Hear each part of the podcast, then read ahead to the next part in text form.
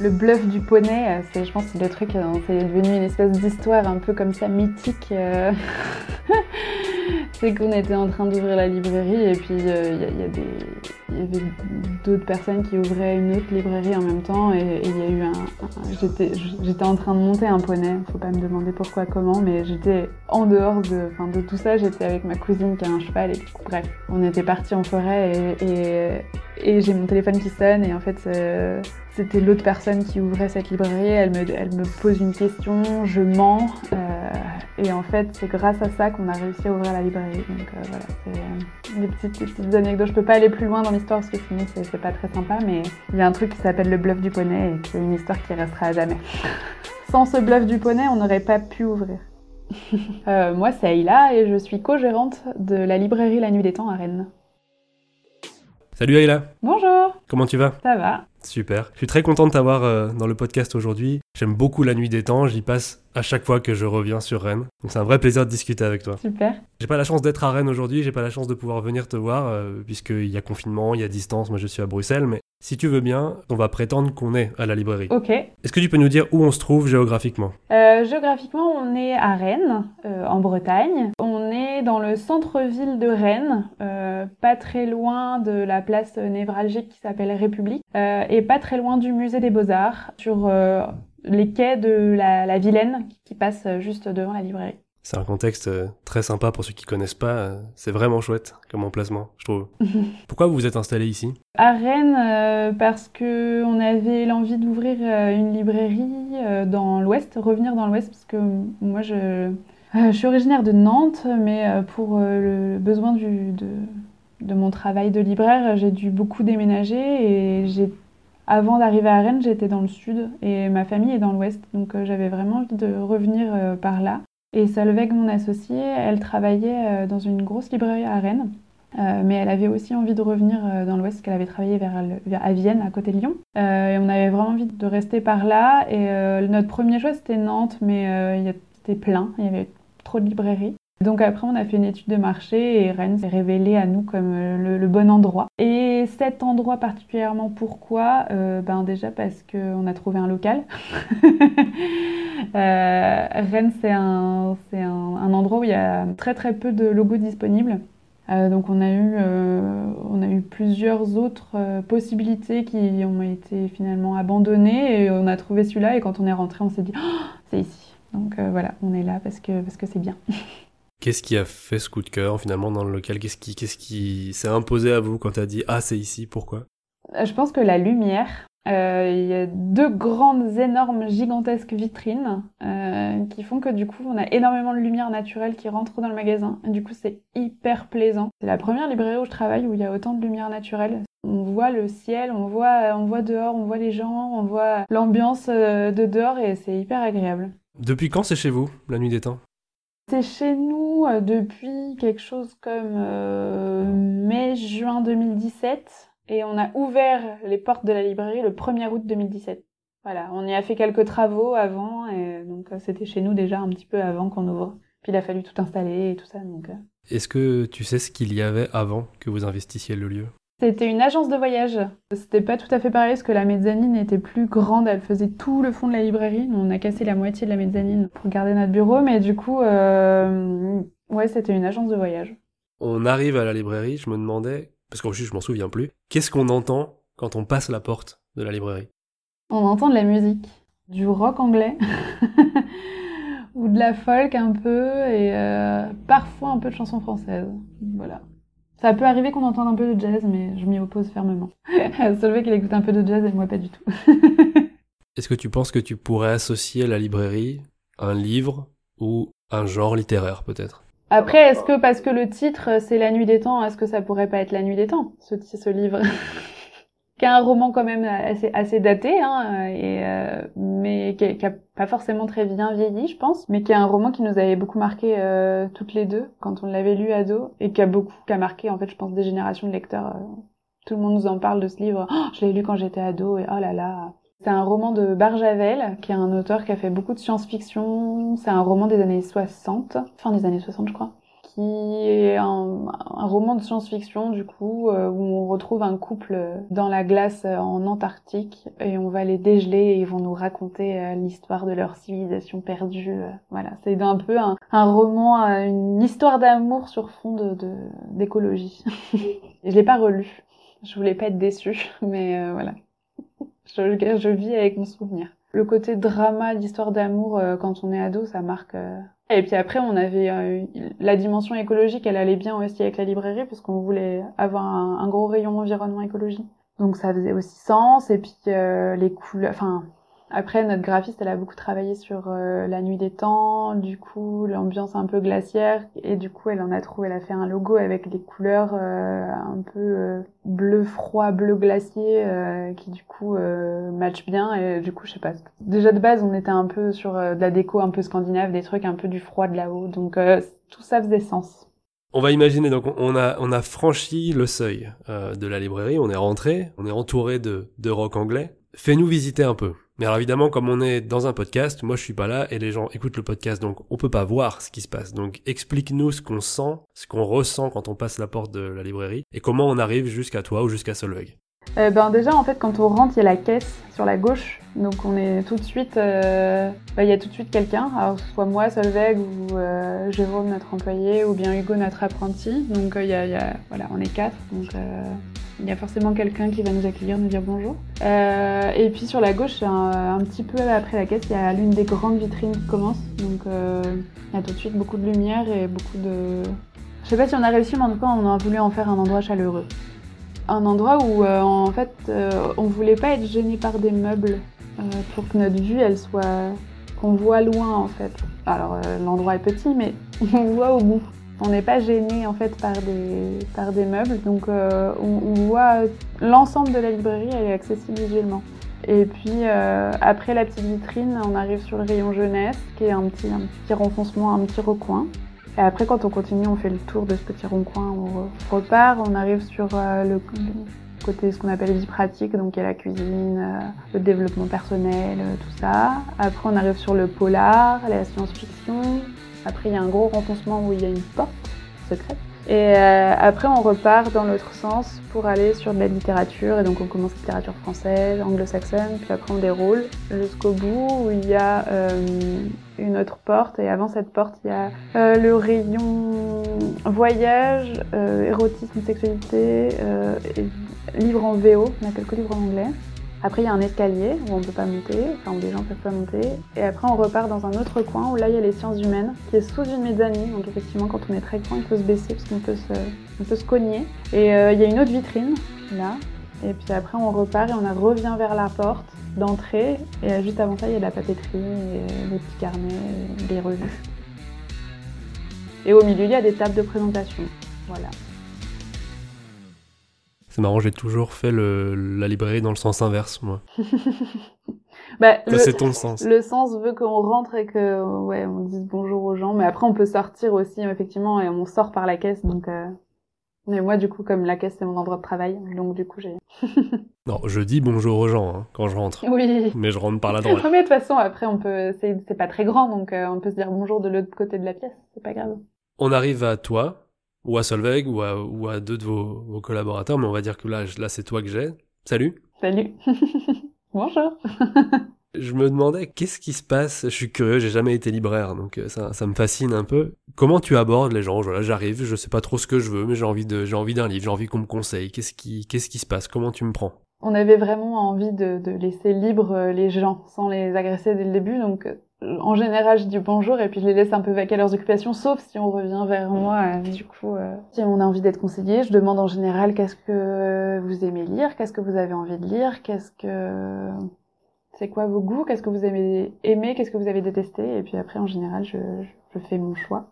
Et je propose plusieurs livres pour que les personnes puissent faire leur choix. Mais pas trop parce qu'après ils peuvent pas faire de choix. Il y a une limite psychologique? Euh, En général c'est trois. Sauf si je vois que la personne n'est pas du tout convaincue par les trois, donc du coup je je je grand je, j'en donne plus et puis après en général je dis bon bah voilà je vous ai proposé ça. Si jamais vous trouvez pas votre bonheur là-dedans, vous revenez vers moi et je recommencerai mon petit ma petite quête. Est-ce qu'il y a des choses, des questions, des manières de dire, des, choses qu'il faudra qu'il faut surtout pas ou plus dire à un, un ou une libraire, tu crois, quand t'es client? Alors, euh, je veux offrir un livre pour quelqu'un qui, qui ne lit pas. Ou alors, euh, je veux offrir un livre pour quelqu'un qui lit tout, mais je sais pas quoi lui offrir. C'est tellement vaste que du coup, on est perdu. Et en plus, cette personne, en général, ils la connaissent pas très bien, donc ils connaissent pas ses goûts. Donc, euh, ben, du coup, on sait pas. Et aussi de vouloir absolument offrir un livre à quelqu'un qui lit pas et qui ne veut pas lire. Euh, ben, si quelqu'un ne veut pas lire, ne lui offrez pas le livre. Hein. J'ai l'impression que c'est quelque chose qui arrive souvent avec les au sujet d'enfants, non Des une tante ou autre qui va dire ah, j'ai mon petit neveu qui il lit pas, enfin il a des BD mais je sais pas trop, j'aimerais qu'il lise. Tout à fait, c'est exactement ça. Euh, on a, on a... c'est vrai qu'il y a beaucoup de gens qui veulent absolument offrir des, des, des, vrais livres à des enfants qui ne lisent que de la BD. Euh, voilà, donc forcément après ils sont déçus parce que l'enfant n'a pas lu le livre qu'il leur avait offert, mais bon en même temps. J'ai des subterfuges, c'est qu'il y a des romans avec euh, où sont intercalés, du coup des passages de BD. Et ça, ça, ça nous sauve. Parce que c'est à la fois de la BD et à la fois un roman. J'ai oublié de te demander avant qu'on passe le seuil si dans la librairie il y avait, vous y aviez mis des objets qui vous tenaient à cœur et s'il y avait peut-être un objet qui pour toi avait une histoire particulière? Non, parce qu'on n'a pas la place. Ah si, peut-être, si, si, si. On a un truc, mais il est tout petit, mais c'est un truc qu'on nous a offert. C'est euh, un, un moulage de, enfin pas un moulage. C'est une espèce de petite de, de clitoris fait en impression 3D. En fait, c'est que avant, euh, à côté de la librairie, nos voisins c'était une, entreprise d'impression 3D et ils en avaient fait, je crois, pour le planning familial. Et du coup, ils nous en avaient offert un. Et comme on est une librairie féministe, euh, bah on l'a gardé. Il est au-dessus de la caisse. Il est dans une petite niche, je crois, ou je sais pas où il est perdu, mais en tout cas, il doit être par là. D'accord, c'est un peu la mascotte de la librairie, quoi. on peut dire ça. T'as toujours su que tu voulais être libraire et maintenant, plus que ça, gérante d'une librairie? Pas du tout. Moi, j'ai un parcours qui est pas du tout euh, celui d'une libraire euh, classique. Moi, j'ai fait des études de restauration. Donc, j'ai un bac technologique hôtellerie-restauration et un BTS hôtellerie-restauration. J'ai travaillé dans la restauration pendant 10 ans. Et puis à un moment j'en ai eu marre et j'ai cherché à me réorienter. J'ai fait une formation avec euh, la mission locale où j'ai fait 6 mois de formation et plein de stages. Et j'ai fini par faire un stage en librairie qui s'est très bien passé où on m'a dit si tu veux reprendre tes études en apprentissage, euh, nous on te prend en tant qu'apprenti. Donc euh, c'est ce que j'ai fait. Je suis devenue apprentie et pendant un an, parce que du coup j'avais déjà un BTS, donc j'ai fait une licence, donc la dernière année de licence, métier du livre option librairie et euh, en alternance. Et puis voilà, et après je suis devenue libraire et il a fallu que je trouve euh, des endroits où travailler. Donc je me suis beaucoup baladée parce que moi j'ai travaillé à Paris, à Toulouse, à Sète, euh, à Nantes, puis je suis arrivée à Rennes. Et j'ai pas toujours voulu être patronne, loin de là c'est arrivé un peu comme un cheveu sur la soupe.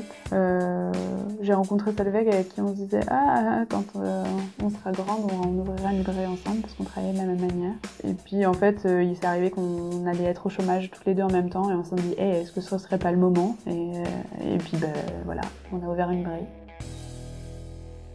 Le projet La Nuit des Temps, comment est-ce qu'il naît? Quelles sont ses étapes fondatrices? Comment ça, comment ça marche? Et ça m'intéresse aussi peut-être que tu reviennes sur ce que tu viens de dire tu dis on, travaillait de la même manière. Il y a qu'il y a des manières d'être libraire. Ça qu'est-ce qui définit votre manière d'être? Et voilà, ça m'intéresse, ça m'interpelle.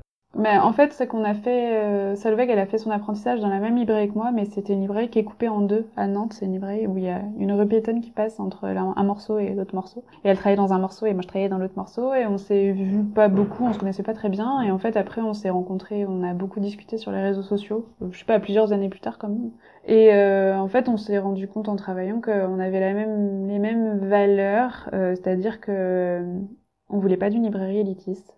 On n'était pas libraire pour pour montrer qu'on avait le savoir et que, et les autres c'était nul et que Musso il, il c'était pourri ce qu'il faisait et que les gens qui lisent Lévi ils avaient ils étaient pas intelligents. Ça c'était vraiment un truc qu'on avait en tête. Après on a eu la chance d'être formés du coup dans la même librairie donc avec la même manière de travailler.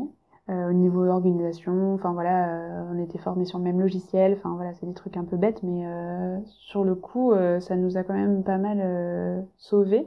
Et puis après, on avait les mêmes valeurs féministes, écologie, enfin tout ça, sur lesquelles on se retrouvait, donc voilà. Et les étapes de cette, cette création de librairie, ben ça a été long, hein, ça a été un an et demi. Euh, en fait, on a commencé du coup en faisant une étude de marché, savoir si Rennes était prête à recevoir une nouvelle librairie. Et puis euh, après, il a fallu monter un dossier du c'est quoi qu'on veut, qu'est-ce qu'on y fait, combien de livres on y met, et enfin combien on dépense en paquet cadeau et enfin bref, des trucs un peu rébarbatifs, faire un, un, un peu pénible. Ça, ça se fait en, même temps qu'en fait on, trouve le local, parce que toutes ces dépenses du coût du local, elles correspondent, elles doivent être intégrées et réfléchies par rapport au, enfin, à ce qu'on met dans le dossier. Donc c'est des choses qui sont conjointement. On a mis très longtemps à trouver un local, on a mis huit mois. Et à chaque fois qu'on trouvait un local, euh, il fallait refaire le dossier euh, en fonction de l'emplacement, en fonction de, des dépenses et tout. Et puis euh, donc on l'a fait trois fois. Ça a été du coup très très long. Et puis une fois qu'on a trouvé, qu'on a signé, euh, ben après il fallait faire les travaux, choisir les livres qu'on allait y mettre dedans. Hein, 6000 références à choisir une par une, à biper des catalogues et à réfléchir à qu'est-ce qu'on allait y mettre dedans. Et après on a reçu des palettes et des palettes et il a fallu ranger, enfin monter les meubles d'abord, euh, ranger les livres et puis, euh, et puis après on a ouvert. Question bizarre, mais il y a une technique de calcul quand tu sais que tu as une, une, certaine superficie, ou par exemple 80 mètres carrés, pour savoir à peu près combien de livres tu peux mettre dedans? Ouais, un calcul de mètres linéaires en fonction de c'est combien de, de, de, livres tu peux mettre sur un mètre linéaire et du coup combien t'as de mètres linéaires et du coup combien sur combien de murs tu mets des étagères et sur quelle hauteur tu mets des étagères, combien d'étagères tu mets par hauteur et bref du coup après tu calcules combien de livres tu peux mettre. Vous, vous pouvez mettre combien de livres? Euh, Là, actuellement, euh, on est à 11 000 volumes et quelque chose comme euh, 8 000 références, je crois, quelque chose comme ça. Bon, après, on a une cave hein, et un escalier qui sont remplis parce que là, ça va être Noël et donc on est, euh, on ira à la gueule. Dans une journée typique, tu fais quoi dans la librairie? Euh, dans une journée typique, je fais plein de choses. Euh, bah déjà, on j'ouvre, euh, on regarde les mails, on fait, le, enfin d'abord on fait le ménage, on regarde les mails, on fait de la compta. Euh, après, on a de la réception, donc on réceptionne les livres, on les range. On répond aux demandes des clients, on organise des vitrines. Après, hors Covid, on organise des rencontres. on réfléchit aux réseaux sociaux, on publie pour préparer les vitrines, des fois on fait des trucs auxquels on n'est pas prêt, genre faire des guirlandes de pompons pendant des jours. Euh. c'est très. Voilà, tout ça est, est, est, très varié. Et parmi toutes les choses que tu fais, les choses routinières ou moins routinières, comme les guirlandes de pompons, ça sent le vécu récent, ça? Non, non, c'était il y a quelques années déjà, mais ça nous a marqué. Parmi toutes les choses que tu fais, lesquelles te rendent le plus heureuse et lesquelles te rendent peut-être moins heureuse ou t'épanouissent moins ou t'embêtent carrément Je dirais qu'il n'y a rien qui m'embête vraiment. Je pense que ça dépend de la période. Il euh, y a des moments où j'ai pas du tout envie de faire de la compta, et puis des fois ça va me sauver parce que j'ai pas envie d'être en magasin. Des choses qui m'épanouissent vraiment, euh, je sais pas, réfléchir à une vitrine, je trouve ça cool. Réfléchir à, un, à, à une table thématique, euh, organiser des rencontres, tout ce qui nous sort un peu effectivement de la routine. Euh, et puis, enfin, organiser des rencontres, c'est super chouette parce qu'on on échange avec des clients, on échange avec des auteurs euh, sur des livres qui nous tiennent à cœur. Donc, euh, et puis on rencontre parfois des idoles. Donc c'est quand même super chouette. Est-ce que tu peux m'en dire un peu plus sur vos, vos choix de sélection de livres? Qu'est-ce qui, tu t'en as déjà un petit peu parlé, hein, féminisme, écologie, voilà. Mais qu'est-ce qui a présidé à ça? Et pourquoi ça vous tient à cœur? Quelles sont ces thématiques et pourquoi elles vous tiennent à cœur celles-ci? Du coup, ouais, on a euh, effectivement un très gros rayon féminisme. Ça, on l'a su dès le début, qu'on voulait avoir euh, un rayon féminisme. Après, on savait pas trop quelle proportion il allait prendre parce qu'on savait pas trop euh, quel accueil il allait avoir comment allaient le prendre les clients? Est-ce que c'était juste notre petite marotte à nous ou est-ce que vraiment il y avait un vrai besoin euh, de la part euh, des, des, gens? Euh, On s'est assez vite rendu compte qu'en fait euh, il y avait beaucoup de gens qui venaient pour ça. Euh, du coup, il a pris de plus en plus de place. et puis à côté se sont développés du coup un rayon sociaux très engagé à gauche, un rayon antiracisme, un rayon antispécisme, véganisme aussi assez gros.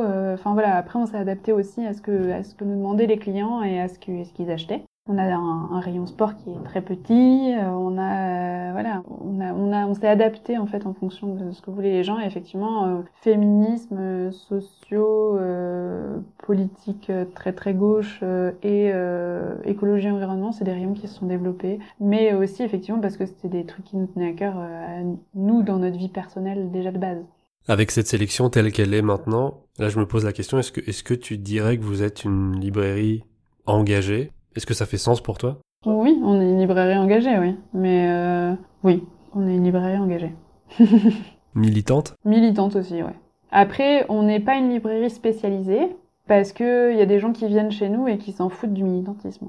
Vraiment, euh, ils viennent pas du tout pour ces rayons-là, ils s'en fichent, ils s'en contre-fichent. Et au contraire, il y a des gens qui viennent que pour ça. Mais on aime bien ce côté un peu mélange et ce, fait, le fait que ce soit des publics qui puissent se croiser, que ce soit des gens qui puissent, ouais, croiser des gens qui n'ont pas forcément l'habitude de croiser. Qu'est-ce que les gens pourraient te dire de la librairie et qui te ferait plaisir parce que tu trouverais ça juste ou tu dirais tiens, en fait c'est vrai, ça me fait plaisir qu'ils disent ça Qu'ils s'y sentent bien et qu'ils s'y sentent bien parce que parce que c'est chaleureux et que et qu'on essaye d'être sympathique. et ça, ça ferait plaisir de voir qu'on a réussi, en tout cas, à, faire un endroit où les gens s'y sentent bien. Comment tu as vécu cette année 2020 Alors, il me semble, ça, vous allez réouvrir samedi. Là, on enregistre, on est le 27 novembre, donc euh, demain, ça réouvre. Comment tu le vois? Comment tu le sens déjà? Et puis, comment tu as vécu cette année, ces deux périodes de confinement, ces fermetures, cette distanciation avec les clients? Assez bizarrement, parce que moi, j'ai commencé mon année 2020 en étant en congé maternité. Je suis revenue travailler à mi-temps pour le mois de février. Du coup, après, il y a eu 15 jours où j'étais à temps plein, on a été confinés. Donc, je suis repartie un peu en congé maternité. Euh, donc, un peu bizarrement. Après, on n'était pas du tout inquiète pour la librairie parce que ça allait, donc euh, c'était pas du tout. J'étais pas préoccupée. Euh, après, on a rouvert et euh, ça a été Noël, un premier Noël au mois de juin, qui nous a énormément surpris et en même temps on a été très très très très heureux de voir que les gens revenaient vers nous comme ça. Et puis ben on n'arrêtait pas de se dire non mais ça va se calmer, non mais ça va se calmer, non mais ça va se calmer. De toute façon faut pas qu'on se, de toute façon ça va se calmer. Puis ça c'est calmé et on nous a réannoncé du coup un gros confinement, mais où là on allait pouvoir faire du click and collect, enfin du coup du, drive, du, je sais pas comment on peut appeler ça, du, du envoie un mail et viens chercher tes livres. Et euh, parce que la première fois, on, avait, on s'était refusé euh, de le faire parce qu'on n'avait pas, on connaissait pas euh, le virus. On n'avait pas de masque, on n'avait pas de gel, euh, on avait peur, on n'était pas, on voulait pas mettre notre vie en danger, celle de nos clients, celle de nos, enfin voilà. Du coup, on s'était dit on fait rien. On avait la possibilité financière pour le faire, on n'a rien fait du coup et voilà. Là, on avait les masques, ça allait être Noël, c'était difficile du coup de ne rien faire et puis en plus on nous autorisait explicitement à le faire, donc euh, bien plus que la dernière fois. Donc euh, là, on a, on a changé un peu notre manière de fonctionner. Ça a été un peu bizarre parce que hum, la librairie est devenue un entrepôt. euh, C'était plus du tout rangé. Il y avait des piles euh, jusqu'au plafond, vraiment très très loin. Et puis nos deux employés étaient au chômage et on travaillait que toutes les deux. Et en fait, là, on a passé énormément de temps sur PC. Et puis voilà, les clients, on les voyait, on les voyait un peu euh, rapidement, on faisait pas de conseils, euh, c'était très furtif. On va pas se cacher que c'était quand même une période assez épuisante parce que c'est vraiment une nouvelle organisation et euh, une manière de travailler totalement nouvelle. Il a fallu vraiment beaucoup s'adapter. Après, on était quand même contente de pouvoir faire ça et donc voilà. Après, tout le monde s'inquiétait beaucoup de savoir comment on allait, mais nous, ça a été. On a fait un, bon mois de novembre malgré le fait qu'on était fermé euh, et qu'on était juste ouvert pour le retrait de commande. Donc euh, voilà, là on est on est contente de pouvoir rouvrir. Euh, c'est Noël, donc là on va à nouveau faire un deuxième Noël dans notre année. Donc voilà, ça va. Je vais me diriger sur le seuil de la librairie. Je vais bientôt te quitter. Donc on est sur le seuil, on regarde la rue, on regarde le quartier autour, le, le quai de la, de la Vilaine. Qu'est-ce que tu pourrais souhaiter pour la ville de Rennes? Si tu pouvais changer une chose, qu'est-ce que ce serait? Je pense que ce serait de faire de, vraies pistes cyclables. pour que les, les, gens qui sont en vélo soient plus, plus en sécurité. Et euh, enfin, j'ai été dans une ville euh, en Espagne, à Valence, et j'ai vu à quel point en fait il y avait d'autres possibilités que de faire des petits traits sur le côté d'une route. Et je me suis dit ah ouais, en fait ça peut être super bien de faire du vélo en ville. Et je me dis que ça, ça pourrait être super chouette aussi quand ça arrivera en France.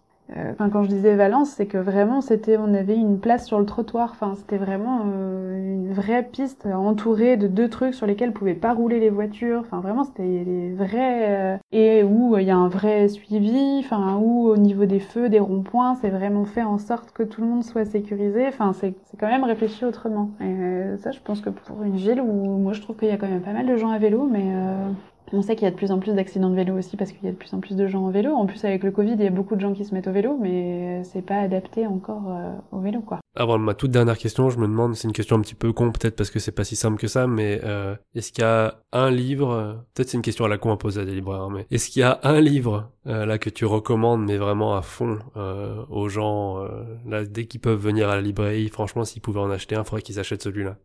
Ouais, c'est Betty de Tiffany McDaniels chez Gallmeister qui est un roman qui nous a soufflé. C'est un roman de la rentrée et euh, sur lequel on est resté un peu comme deux ronds-plans, genre oh, et qui nous a trop marqué. C'est un roman qui est dur mais lumineux, euh, sur, dans lequel il y a enfin une figure paternelle sur laquelle on peut s'appuyer. C'est assez rare.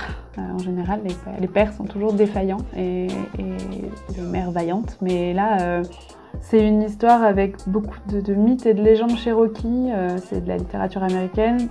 On est dans les années 60, euh, du coup, euh, où il y a quand même beaucoup de racisme et beaucoup de racisme envers particulièrement une famille avec plein d'enfants, un papa cherokee, une maman blanche, et on suit euh, l'une des enfants euh, qu'on va voir grandir. Et du coup, c'est un peu l'histoire de cette famille, sans qu'il y ait aucun personnage qui soit plus faible euh, l'un que l'autre. Ils sont tous attachants, formidables et, Enfin bref, c'est un roman qu'on a du mal à quitter, c'est un roman qu'on a du mal à oublier, et, moi qui m'a beaucoup marqué. Ben, je viendrai l'acheter. J'ai plus le choix. J'adore la collection Gallmeister en plus. Dernière question, je suis sur le seuil, je vais partir. Où est-ce que je vais maintenant? Euh, Où est-ce qu'on va maintenant? Euh, Ben, euh, on peut aller boire un café en face dans un café qui s'appelle le Saint-Germain, c'est nos copains. Ou alors on peut aller, on peut aller faire quoi? On peut aller manger italien chez Dolce Italia, ou bien, je sais pas. Déjà c'est bien manger italien et boire un café. J'aime beaucoup parce que tu es la première personne qui d'office vient avec moi. Ah oui. je suis sympa. Alors on y va, tu peux prendre une question pour les deux lieux, mais euh, qu'est-ce que je leur demande? Alors si, je, admettons, tu choisis, soit tu choisis un des deux lieux, soit tu me donnes une question par lieu, mais qu'est-ce que tu leur demanderais? Au Saint-Germain, je leur demanderais si ça va, parce que euh, ils sont fermés depuis un moment et ils vont pas rouvrir de sitôt. Donc euh, je pense que je leur demanderais comment ça va. Est-ce que tu as une question pour l'italien ou tu les connais peut-être moins et juste on va manger? Je les connais moins, mais je pense que je voudrais la recette des polpétines de veau. Ok, d'accord, ça me va. Je leur demanderai. Merci Ayla. De rien. Merci d'avoir écouté cet épisode d'Ici vous êtes, le podcast qui met en valeur celles et ceux qui rendent meilleur votre quartier, votre ville, votre quotidien. Pour soutenir le projet et me permettre de continuer, merci de suivre Ici vous êtes sur Facebook et Instagram, de laisser des commentaires partout où vous le pouvez et de parler du podcast autour de vous. Et n'hésitez pas à m'écrire sur les réseaux pour me dire où je devrais aller balader mon micro. Merci encore et rendez-vous au prochain épisode.